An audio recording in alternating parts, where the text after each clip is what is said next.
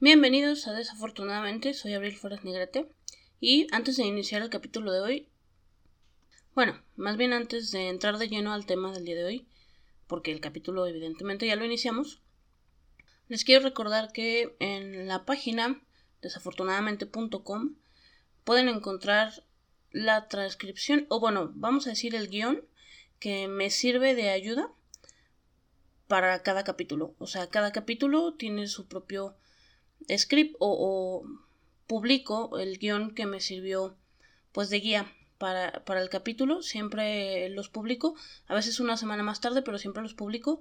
No quiere decir que van a encontrar exactamente lo que escuchan en el podcast, porque pues no, creo que eso sería bastante complicado de hacer, pero sí es en lo que me basé para el podcast. Y usualmente en, en los escritos no transcribo las anécdotas, las anécdotas me las sé de memoria, entonces para evitar la pérdida de tiempo esté escribiendo la anécdota, usualmente nada más pongo como comentario anécdota de X cosa, anécdota de mm, X cosa, ¿no? Pero el resto de cosas se las van a poder encontrar ahí. Por si, no sé, a lo mejor alguna frase les haya gustado, digo, no de las anécdotas, porque como les digo, a veces no las pongo, pero sí, por ejemplo, las, las frases finales siempre están en, en esos transcripts, por si las quieren ahí copiar. Y pues ahora sí, el tema del día de hoy es, bueno, el capítulo se llama Viva México y evidentemente tiene que ver eh, con la reciente celebración de la independencia de México. Y sí, digo reciente porque se acaba de celebrar el 16 de septiembre y no, no es el 5 de mayo. No sé por qué en Estados Unidos creen que es el 5 de mayo, nuestra fiesta grande de la independencia, y hacen ellos su fiesta. También sirve que no es la misma. Y pues ahora sí vamos de lleno a lo que es México. Según la Organización Mundial de Turismo, México es el principal destino turístico en América Latina y el tercero más visitado en el mundo en el 2020. Y no es para menos, México cuenta con 35 lugares designados como Patrimonio de la Humanidad. Entre ellos, Palenque en Chiapas, Xochimilco en la Ciudad de México, Teotihuacán en el Estado de México, Monte Albán en Oaxaca, Chichen Itza en Yucatán, el Tajín en Veracruz, el Hospicio Cabañas en Guadalajara, el Santuario de las Ballenas en Baja California Sur, las Islas y áreas protegidas del Golfo de California, la Reserva de la Biosfera de la Mariposa Monarca en Michoacán, la Reserva de la Biosfera del Pinacate en Sonora, la antigua Ciudad Maya en Campeche. Además, tenemos 10 tradiciones o festejos como bien inmaterial. Entre ellos el festejo del Día de Muertos, que, bueno, a raíz de la película Coco de Disney, creo que se hizo mucho más mundial pero ya de por sí el festejo, o sea, en sí mismo, ya era una característica muy específica de México. Realmente podemos celebrar la muerte como pocos países y es, es una de las tradiciones que me gustan mucho porque tienen demasiado significado. Digo, está de más que les diga, vean la película y, y pueden ver como el trasfondo de todo. Realmente la película se me hace muy bonita, creo que sí representó bien hasta muchas situaciones o muchas cuestiones del, mexicano, no nada más del festejo. Entonces, pues sí, sí vale la pena. Los voladores de Papantla también son un bien inmaterial.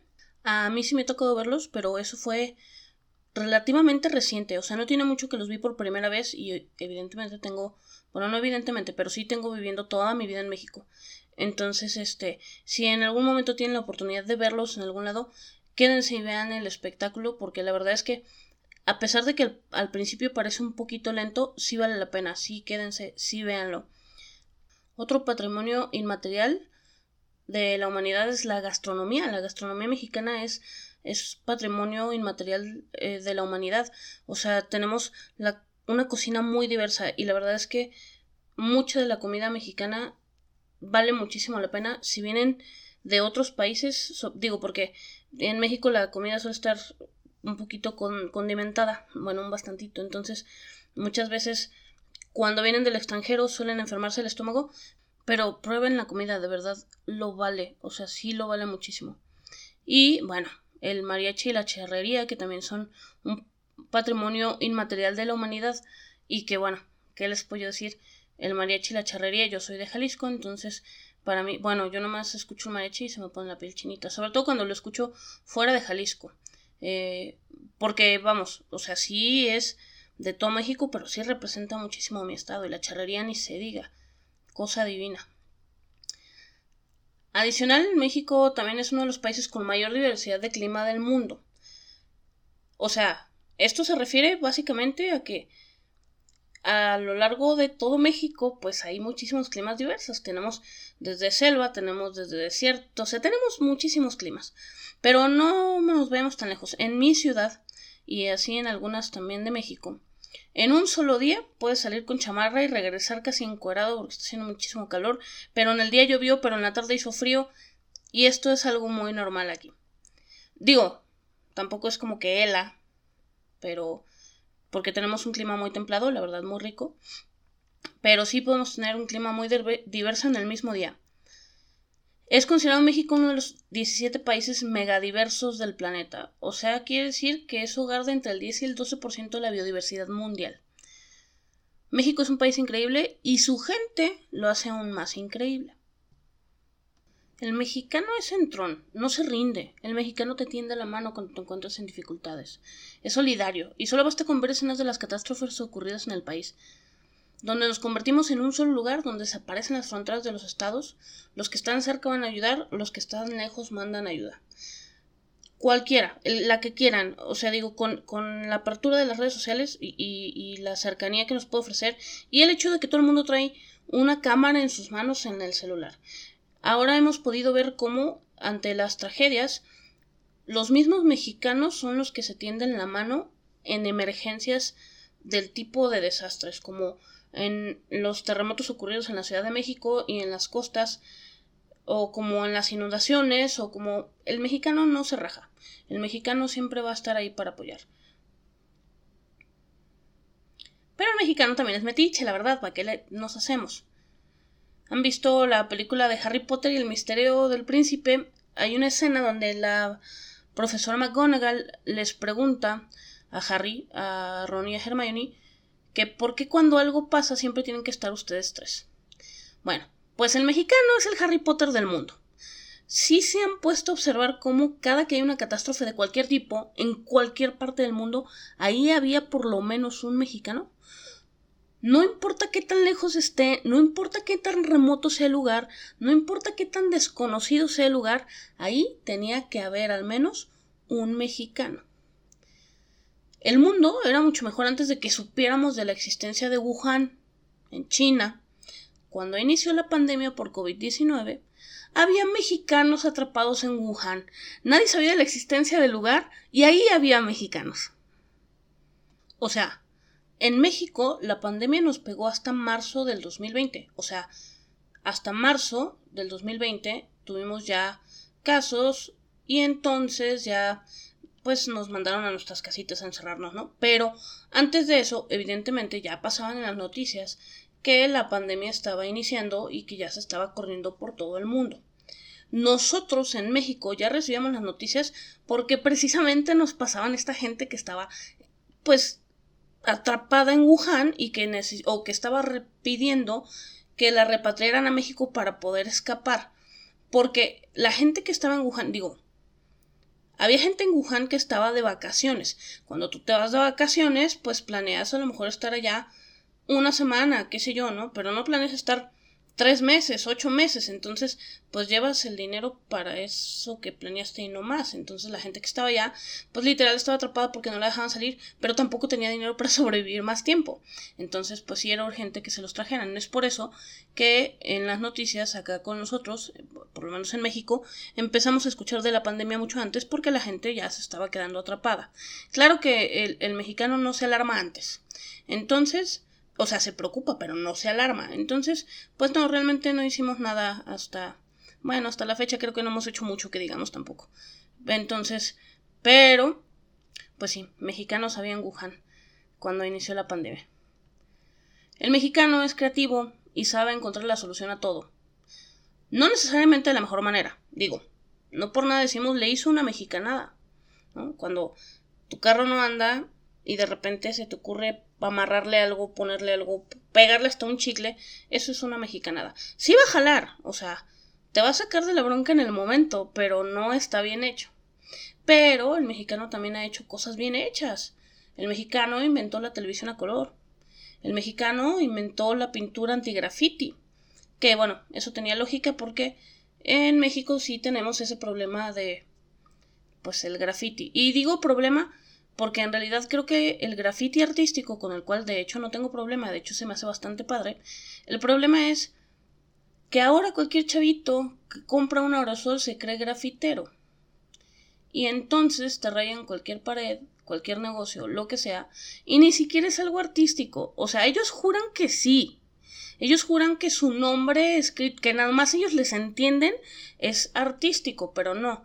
Entonces inventaron una pintura esta donde ellos, pues sí, efectivamente pueden llegar a rayar, sí, claro, no es como que no raye, pero la pared pues se puede lavar. No tiene problema, la lavas y ya, ya no hay grafiti. Y también inventamos, bueno, inventamos me suena manada y yo no hice nada. El mexicano inventó la pastilla anticonceptiva.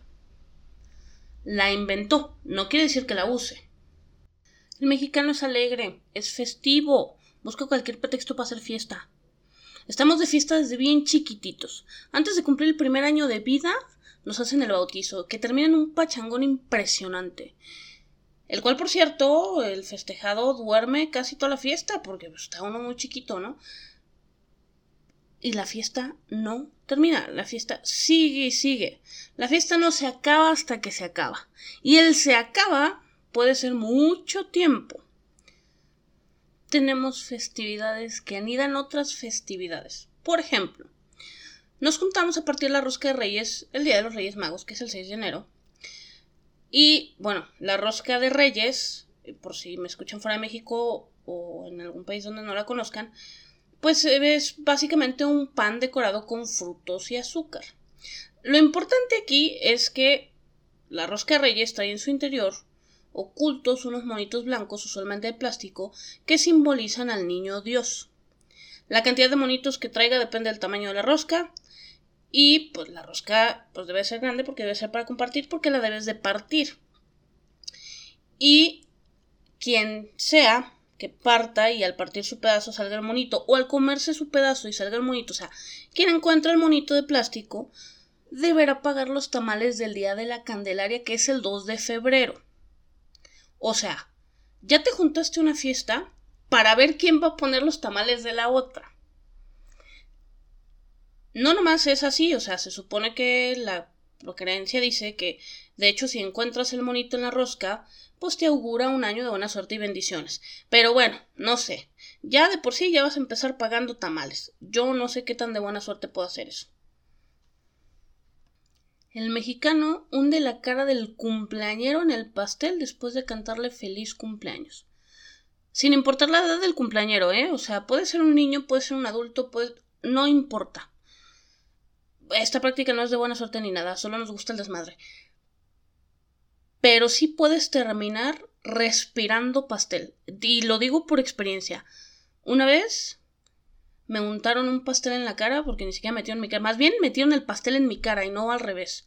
Porque usualmente es como que mm, te empujan la cabeza para que vayas al pastel y en este caso como yo no me dejaba pues levantaron el pastel y ya no hubo más. Sí estuvo respirando pastel un rato.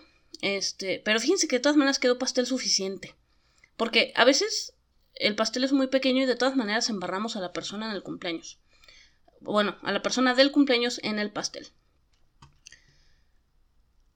El mexicano en las fiestas infantiles mete dulces en un artefacto de cartón que tiene la figura de lo que desee. La cuelgan y en el aire le van a dar de palazos hasta que suelte los dulces en su interior que ellos metieron. Pero aquí, aquí había que agregarle un toque importante.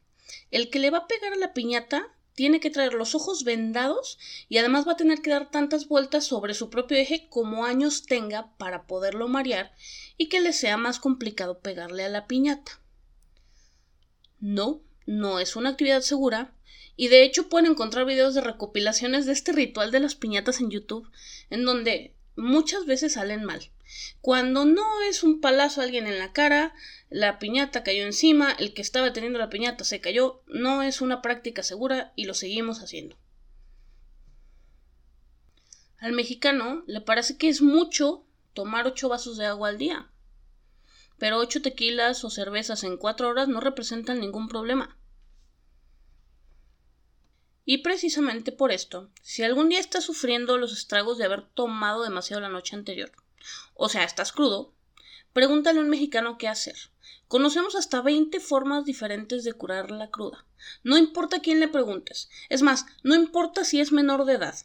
Porque lo cierto es que convivimos con esto demasiado. Entonces, sí, siempre sabemos, tenemos idea de qué hacer en caso de cruda. El mexicano puede comer tacos a cualquier hora, pero no son los mismos tacos. Solo un mexicano sabe cuáles tacos se comen en la mañana, cuáles se comen en la tarde y cuáles se comen en la noche. El mexicano no cena sandía porque le cae pesada, pero ocho tacos con coca, eso sí puede. Si a un mexicano se le acerca una persona en la calle para pedirle algo, éste le va a contestar no, gracias. No, gracias qué, güey, te está pidiendo algo, no te está dando. El mexicano le avienta piedras invisibles a los perros para ahuyentarlos. En defensa de los mexicanos esto funciona, por eso es que se hace. El perro de hecho sí se asusta. Llega a la casa de cualquier mexicano y abre el horno de la estufa. ¿Qué vas a encontrar? Ollas, cazuelas, refractarios. Se usa como una extensión de la alacena. Ya que estás ahí, abre el refrigerador. Si encuentras un bote de yogur, seguramente va a tener frijoles adentro, o salsa, o sobra de algún guisado, todo menos yogur. Las mamás mexicanas utilizan las cajas de las galletas elegantes para guardar hilos y agujas. El mexicano tiene un uso del español inigualable. Timbra en una casa, le preguntan ¿Quién? Contesta yo y le abren, güey. Le abren. A propósito de, el mexicano utiliza el güey para referirse a cualquier persona y es quizás la palabra por la que otros países nos identifican de mejor manera. Y creo que, o por lo menos así lo he escuchado, cuando la gente hace acento de México, por lo regular meten la palabra güey. Y digo, tiene sentido, sí la usamos mucho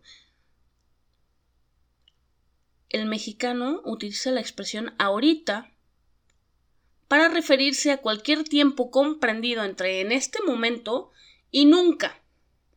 O sea, el ahorita puede suceder en los próximos 15 segundos, 2 horas, 5 años o nunca. Utilizamos aguas para prevenir a alguien de algo que va a pasar. El mexicano no se da cuenta de algo. Al mexicano le cayó el 20. El mexicano no está triste. El mexicano está agüitado. Puedes hacer que un mexicano realice cualquier acción, sin importar que ponga en peligro su vida, si se lo pides y al final le dices, culo si no. Una de las palabras que más me gustan del español mexicano es la palabra apapachar, que es como dar cariño, como consentir, como abrazar, pero más. Al mexicano jamás, nunca le debes de preguntar si la comida que ya probó está enchilosa o picosa. Hay una probabilidad enorme de que la comida sí lo esté y de todas maneras te va a decir que no. El mexicano es chingón. Y bueno, eso es todo por hoy. No se les olvide seguirme en mis redes sociales, ya estamos en Instagram también, no nada más en Facebook. Y recuerden, el podcast también lo pueden escuchar en muchísimas plataformas. Y recuerden, un mexicano puede regresar 15 veces con su ex, pero jamás a unos tacos que no le gustaron.